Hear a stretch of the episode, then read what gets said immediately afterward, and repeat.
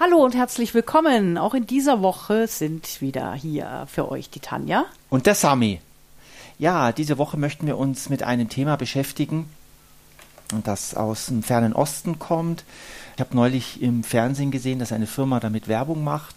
Das ist immer mit Werbung und wenn sie solche wirklich schönen Themen, ja, ich muss das Wort schon missbrauchen, nehmen, also auch wie das Wort Liebe, äh, wenn ich da so, ich liebe es, ja, auf dem Burger oder ein Auto, das ich liebe oder ja, viele Dinge, wo das Wort Liebe, dann nützt sich so ein Wort ab, weil es so inflationär für alles gebraucht wird. Und auch das Wort Kintsugi, dort gefallen in dieser Werbung. Und Kintsugi ist eine wirklich wunderbare Art des Denkens, eine Philosophie. Ähm, erstmal geht es um Handwerkliches, denn Kintsugi ist das, dass wenn wir zum Beispiel, wenn du dir als Zuhörer jetzt vorstellst, du kaufst dir eine schöne Vase oder einen schönen Teller und der zerbricht, dann ist dieser Teller ja kaputt. Und jetzt kann man den natürlich wegschmeißen und sich einen neuen Teller kaufen. Das ist eine Variante. Vielleicht nochmal den gleichen, weil der erste ist ja kaputt gegangen. Oder einen anderen, weil man möchte nicht nochmal den gleichen. Man könnte aber auch hergehen und sagen, ich repariere diesen Teller, diese Schüssel, diese Vase, was auch immer. Und mache daraus äh, handwerklich etwas ganz Besonderes. Und im Japan werden dann diese Teile zusammengeklebt, mit Gold verziert und dadurch entsteht eine einzigartige Vase, nämlich meine Vase, mein Teller. Und es verbindet uns eine Geschichte. Es verbindet uns ja ähm, etwas Schweiß oder Mühe oder Arbeit miteinander, weil ich habe ja da viel Energie reingesetzt. Genau, es ist ja eben auch nicht nur ein einfaches Zusammenkleben und drübermalen, sondern dieses Kintsugi hat, also ich weiß nicht, ich glaube, zehn verschiedene, mindestens zehn verschiedene Schritte, mhm. was da alles gemacht wird, damit das dann letztendlich fast schon wieder perfekt wird in mhm. seiner Unperfektion. Mhm. Ja, und eben gerade diese Brüche hervorgehoben werden dadurch, ne? Und durch dieses gerade goldverzierte, ne? Und äh, gibt es natürlich ganz viele Geschichten auch aus der alten japanischen Historie, wie das entstanden ist. Da mhm. wollen wir ja jetzt gar nicht so, so mhm. tief gehen, sondern so ein bisschen die Brücke schlagen. Was hat denn diese, diese Haltung, diese Vorstellungsweise mit unseren Beziehungen zu tun. Ne? Also wir mhm. haben, gibt auch Bücher, die das so mit Resilienz verbinden, mhm. aber wir haben jetzt uns, uns, überlegt, was hat das mit Beziehungen zu tun? Also was haben unsere Brüche in Beziehungen, die es ja auch gibt, ähm, wie können wir die mit dieser Kintsugi-Philosophie mhm. Zu etwas Wertvollem machen? Und ich finde das wunderschön, ja, weil in Beziehungen gibt es keine, also eine Beziehung, die, das kann man natürlich so oder so sehen, gibt es keine Perfektion. Es gibt auch keine Beziehung, die nicht Brüche überlebt hat. Es gibt es nicht. Das ist die Idee von Leben.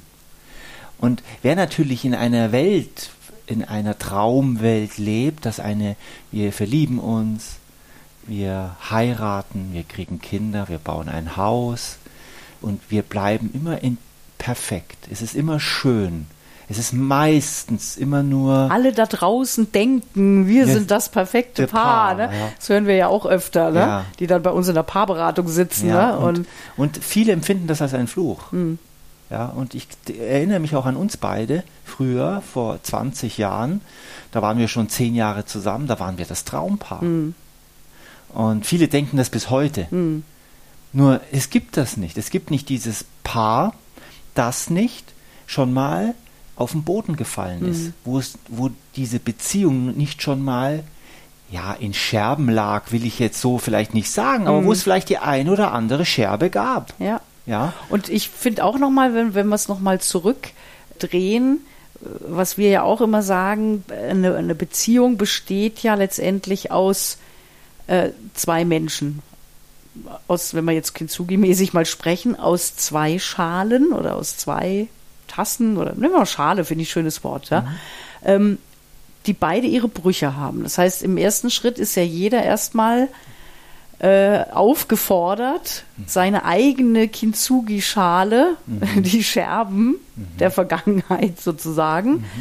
aufzusammeln, zu reinigen, abzuschleifen, zu polieren, zu kleben, zu feilen. Also diese ganzen Schritte, ja. ne, dann eben mit Gold verzieren, verzieren sichtbar das machen. Spricht für mich auch für Stolz, für Annahme. Mein Leben, meine Geschichte, meine Schale. Mhm. Ganz was Eigenart, Eigenartiges, Einzigartiges, ja, Eigenartiges, Artig, ja, ja, das Wort eigenartig, ja.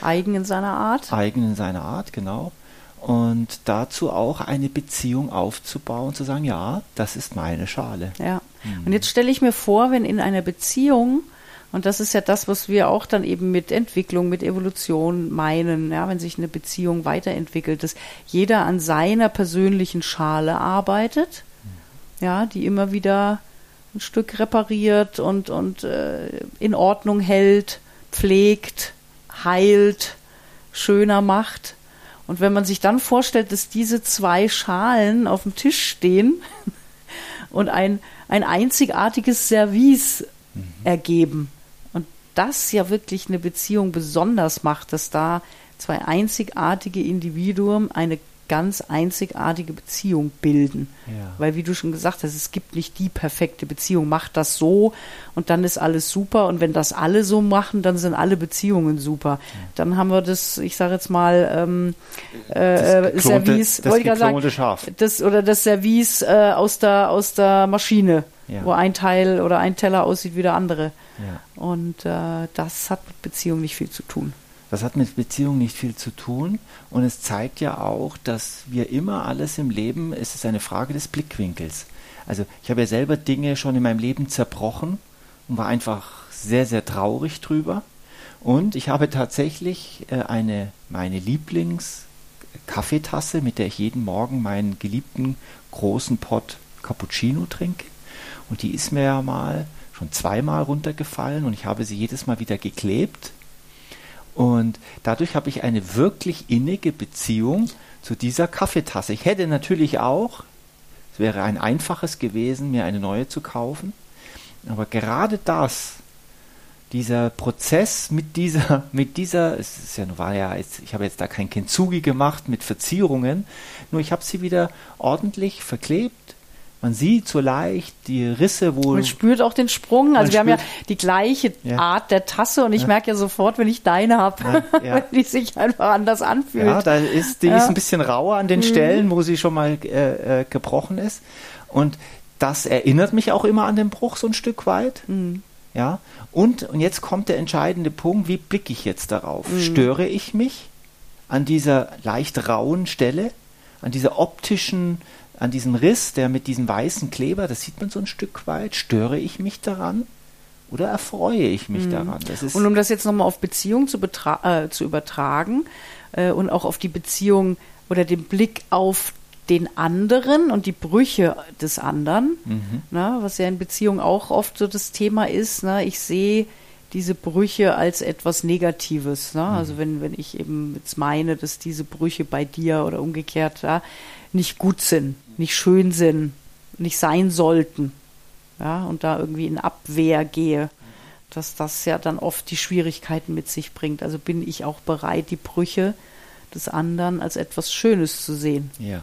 ja. Das ist nämlich der Punkt, äh, jetzt mal wieder übersetzen, von dem Materiellen zum äh, Metaphysischen.